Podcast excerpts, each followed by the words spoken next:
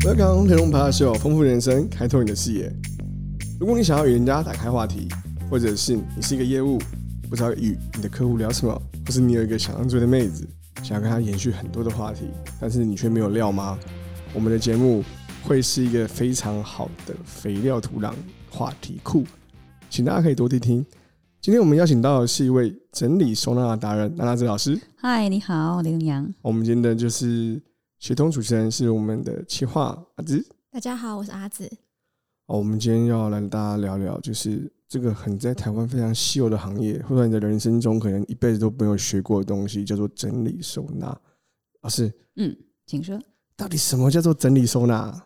整理收纳，阿紫有什么感受？我的话，对于整理上面不太在行，不太在行，对，大部分人都不在行，大部分人都会在意收纳这件事情，但其实收纳是第二步要做的事情。你的收纳跟我的收纳一定不一样。第一步要做什么吗？啊第一步要整理，就是哦你要清楚明白你为什么拥有这个物品，它为什么存存在你的家里。我们常常会遇到说，当你整理到一个物品，他说：“哎，奇怪，我怎么会有这个东西？”或者说：“哎，我忘记了。”常常会，所以第一步要厘清，哦，就是好好的把它理清与整理。对，厘清每一个每一件，我们哪怕它是一张纸 paper，你还是要确定对它做一个判断，就是来训练我们自己的判断选择的能力，这个很重要。久而久之会变习惯吗？会，你训练过之后，就透过物品最简单，然后是你自己的物品，你可以完全决定的。它到后来之后，你那个雷达就会很敏锐。可是这样，这个这么特殊的行业，你怎么当 会会接触到这个我们讲奇奇特啊，不是奇特，稀有稀有。我要讲为什么进入这个行业，你们会觉得很奇怪，你们也会觉得说哈，就这样啊。我那时候其实原本想要做家具业，我在那个行业做了四年，家具哦，家具家居，嗯然，后想说自己开一家店，但是后来发现景气太差，然后你就看那个业绩腰斩再腰斩，实在砍不下去了。五百万砸一家店，然后你还要盯着，这样不划算。我们在那个看网页的时候，突然间看到说，哎，日本有这个行业，于嗯，是我就怦然心动了。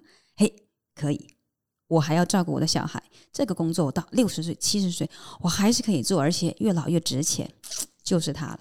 越老越值钱，可以存起来放这样。经验值啊，然后像我们要你讲课、演讲，你的丰富的经历养分呐、所以皱纹除了变变老之外，你觉得不喜欢？我喜欢呐、啊它是养分呐、那老师在做这一行中，有没有遇到过一些比较印象深刻的事情呢？太多了。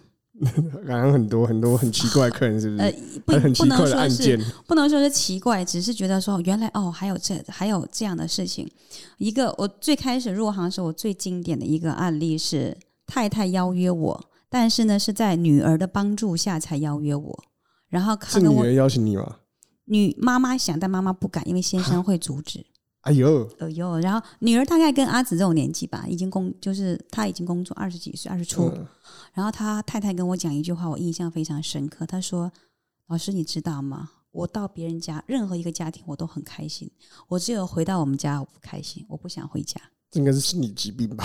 不是，因为你没有看过她的场景。嗯，他们家面积虽然很大，室内净平的话应该至少有三十五平，但是它所有的地板上进去之后，基本没有什么空间，全部堆满了杂物。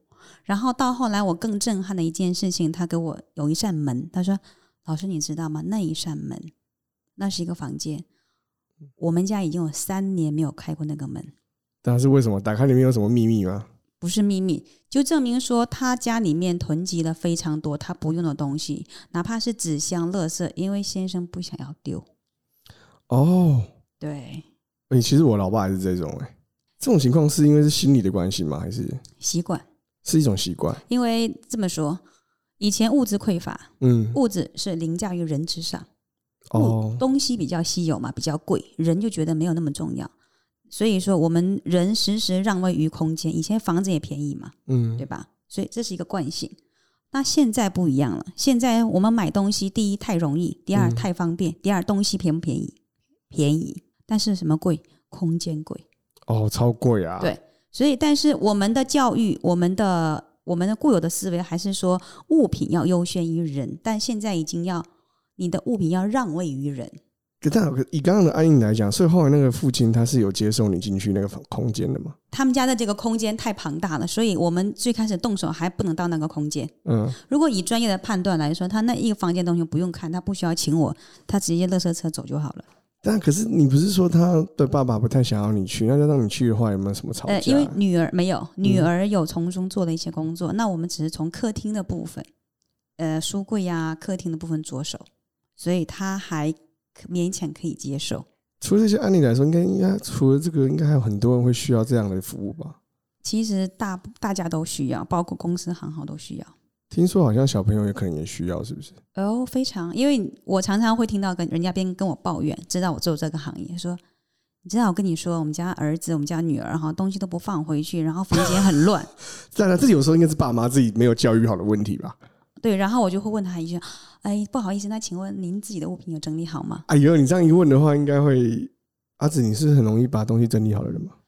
我的话是一记型的，一记型是什么 就意思？是桌子上面会比较混乱，但其他东西会归位到原本的位置。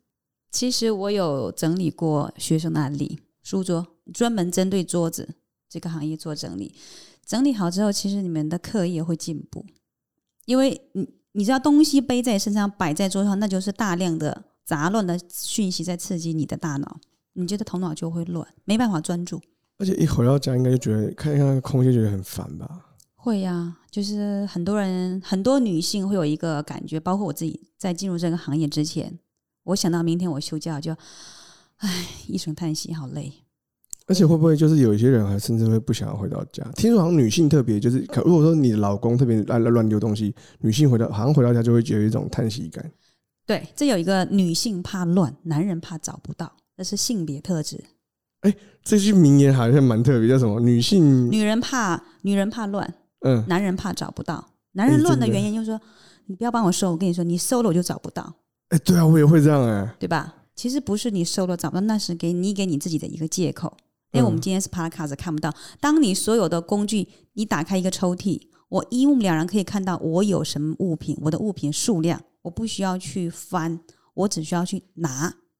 你觉得你会哦找不到吗？哦不，呃这样我觉得好像真的是心里被射了好几箭。但是有些人的嗯柜子里面都会堆满满的，对，满满有两种状态。其实呢，有一种状态就是说他有点担心、害怕，他缺乏缺乏安全感，嗯所以他就会塞得很满。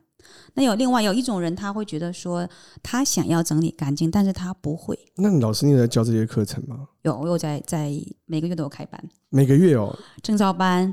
那那这样以后我们是可以就是引流给你，嗯就是比如说你开课讯息会给给我们吗。可以啊，当然可以，因为我可以发的是日本好，证照。那各位日就本是证照恭喜，我们都是把我们很多资讯放在下 面，然后哎、老师可以提供嗯 可能比如说下面某三个人的先留言的人有特别的优惠吗啊，还是可以可以，雷东阳开口一定可以的哎。呦，你怎么对我这么好哎？呦那就阿紫，我们自己两个先报名了啦。好的好 的，欢迎欢迎。先抢先 赢。啊以这样来说啦，就是嗯我还是很好奇，你看哦、一个以这样能够做这个叫收益收收收纳整理收纳达人的经验，嗯你在个人上应该有些某些需要的特个人特质吧？其实不需要，它就它就是一个练习，其实它就是一个练习的过程。很多人会觉得，比如说很多人会在意说，会说啊，处女座的人会如何干对啊，好净？像感觉处女座就是跟天蝎座比较，摩羯座比较会整理。不对，我们家刚好一个处女座，一个摩羯座。结果摩羯座的就是你不准 动，处女座他有他自己在意的点，嗯，但是每个人点不一样嘛，所以它其实跟人格特质啊，跟什么星座没有什么太大关系。它有的时候会跟行业比有关系，这么说，比如说建筑师，哎呦，建筑师为什么？有一次我跟建筑师对谈，嗯我说你应该不会有太大的问题。我说因为您设计的是房子，房子设计好不可以随便改，嗯它不是室内设计。那室内设计的话，我可以随便改。他说：“哎，所以他的天桌马行面空上的设计，对，所以建筑师他的桌面是很整洁，然后他对他的员工是有要求的。自己应该对自己的自我管理也很高。老板做得到，员工就做得到；老板做不到，你想要要求员工拍谁很难。哦，所以说，如果今天未来我想要让我的底下人把他们的摄影棚或是把他们的剪辑的 电脑那些桌面上整理好，我应该要自己要先做个榜样，对不对？一样，我有个案例，就是他的他的一个一个公司已经持续二十年了，嗯，然后他跟我抱怨，那个真的是非常非常乱。你进去之后，你不会感觉它是一间办公室，你以为它是仓库。他这讲啊，我我我们家照相馆，我爸以前的照相馆就是这样啊。他是有人在里面工作，他跟我抱怨一件事情，他说：“老师，你知道啊，我的员工都不帮我整理，你看真乱成这样子。”我说：“你不能怪他，是我，我也没办法做，因为东西都是你的，我哪知道你要什么不要什么，我不敢动啊。哦，而且未接，对不对？多的，因为已经多到一定程度了。我说，当你如果把你的环境整理好的时候，环境会让你改变，你不需要讲他。我说，今天后来我整理好，我说这种环境你给他来，他都不好意思把你弄乱。哦，因为他会有一所顾忌。叫做环境的影响力。比如说，我们去日本旅行，你敢随便吐冰灯渣吗？你在台湾再吐，你敢你敢吐吗？您别这样说，我们连吃都不敢吃了。嗯，对，就我们是说，不是，就是有一些人的行为嘛，或者说，今天你到五星级饭店的时候，你的讲话和你的走路会不会稍稍的注意一下？对，应该好像在五星级饭店比较不会去大声嚷嚷，对不对？对，那如果你今天去一个那个外面的所谓热炒店之类的，我我举一个范例，是不是像我们嗯有些、有时候我们读书的时候去图书馆，对我们我们就会很轻声细语，对小心的走，对。然后如果是去到那种就是吃饭的时候，会不自觉的讲话要变，因为对方讲话很大声，你就去 必须讲。因为环境嘈杂嘛，你的声音小，可能对方听不到，所以你会无意识的声音变大了。所以其实如果你就是有一个整学习好怎么整理，嗯，那自然的之后，如果你在收纳的时候，你就成为一个习惯或是一个模式。因为整理好之后，其实收纳是很简单的，收纳一点都不难。嗯，你整理好之后，你就非常知道说我要什么，那我东西要定位，我放在哪里，并不是说对于你每个东西说，我们大部分人没有做到，就是第一点没有整理好。那我想要问，嗯就是说，如果要整理，那我们是不是应该要有先有柜子或者是一个收纳的空东西间？哦或环境，好，这是一个好问题，这是一个盲点。其实，在动手之前，你不需要买任何东西。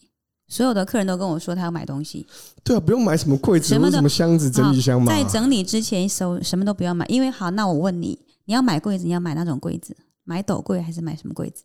应该是小型的盒子，能够收纳小的东西，好，小盒子你要收什么呢？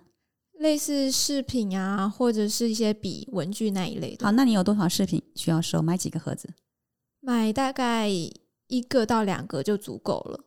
一个到两个就足够了，收饰品盒子。所以把你的耳环都堆在那里面，对，这就就是观念，就是方一向个盲错误了，点盲点。就是大家都在一个盲点说，我要收之前先买东西，其实错了。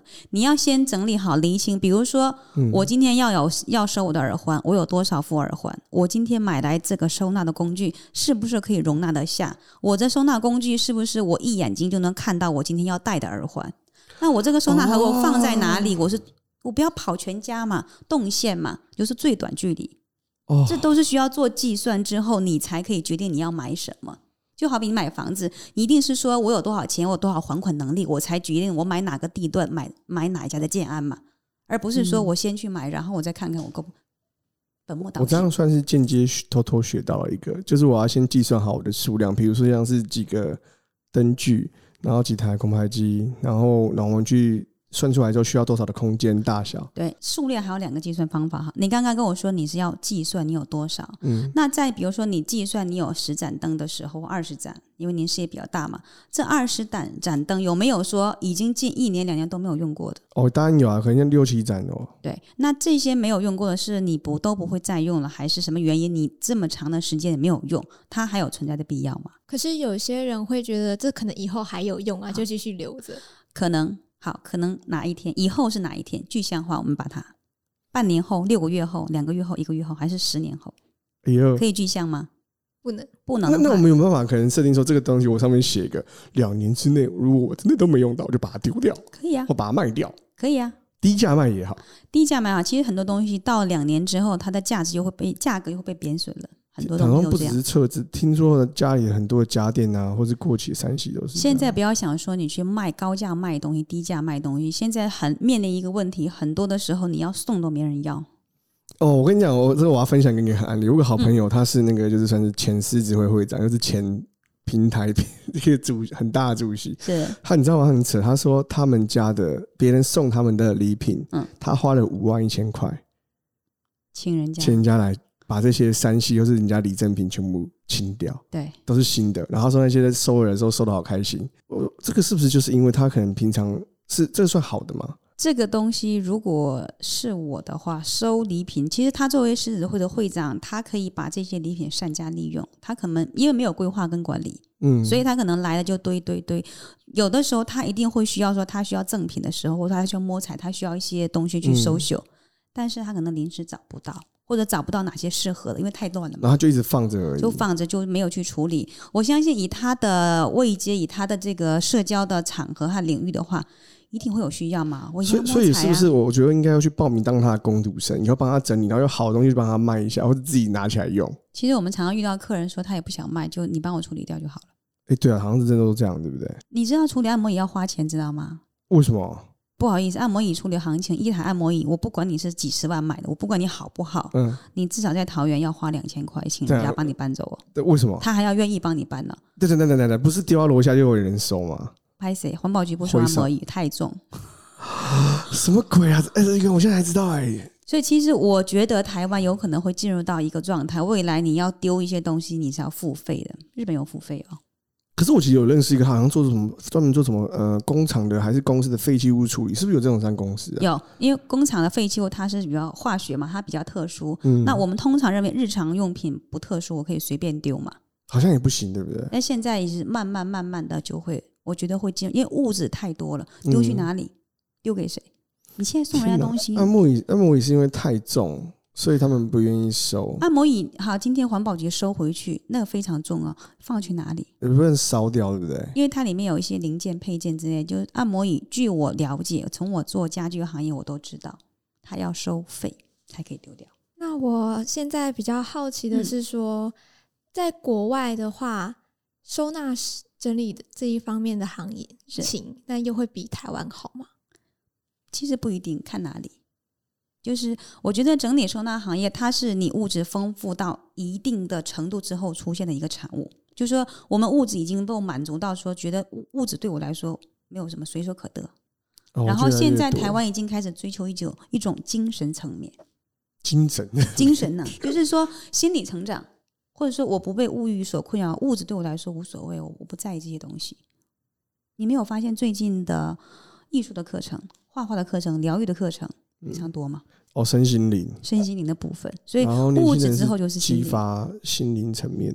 对对，所对以于对于这样收纳而言啦，应该说人生好像是不是也可以收纳整理一下？人生要先整理之后，才可以收纳自己最喜欢的东西。那我未来可以以跟您聊一下，就是比如说好像你的人际关系，常常听说也要整理一下，要要，然后还有就是亲子还有关系好像也可以整理一下，可以然后好像听说就是小朋友好像也有相关的整理课程，然后让爸妈学习之后，也许对自己的生活也会有帮助，对不对？有非常大的帮助。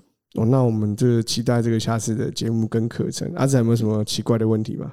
有，我还有一个很嗯，就是比较贴近实事的问是题，就是您平常工作的时候都是一个人执行吗？ 我会带学生，有一些是自己，有一些是带学生，要看客人状况。啊所以你有在收学生，然后可以跟着你去现场实习这样。有有有，那有阿紫，哦有你收还学在生怀疑什么？我们就去了。啊好，乐乐意乐未，我意这不是乐意。未来就是趋势 啦。趋势。我我嗯我其实我有另外一个萌发的动向，我觉得在台湾女性在已婚之后比较弱势，比较辛苦。已婚有小孩出生，觉得是女人要照顾孩子，嗯，然后很多女性在算保姆费和她收入的时候，算一算觉得好像我照顾孩子更划算，于是就离开职场。当过了十年再想重返职场的时候，其实已经没有什么可以给你选择的余地，就服务业。哦，好想聊下去哦。我们应该在在我们大家我们的下一集，等一下来问问看，就是到底有没有遇到什么奇妙的案例，或者是客那个案例的那个奥 K，或者是什么？哎，不要说奥 K 啦，就是有没有遇到什么奇妙的案例，或者是你在这个路程那个路程上有什么困难？好了，好不好？好啊，好啊，好，那我们就下期见。OK，谢谢，好，谢拜拜谢，拜拜。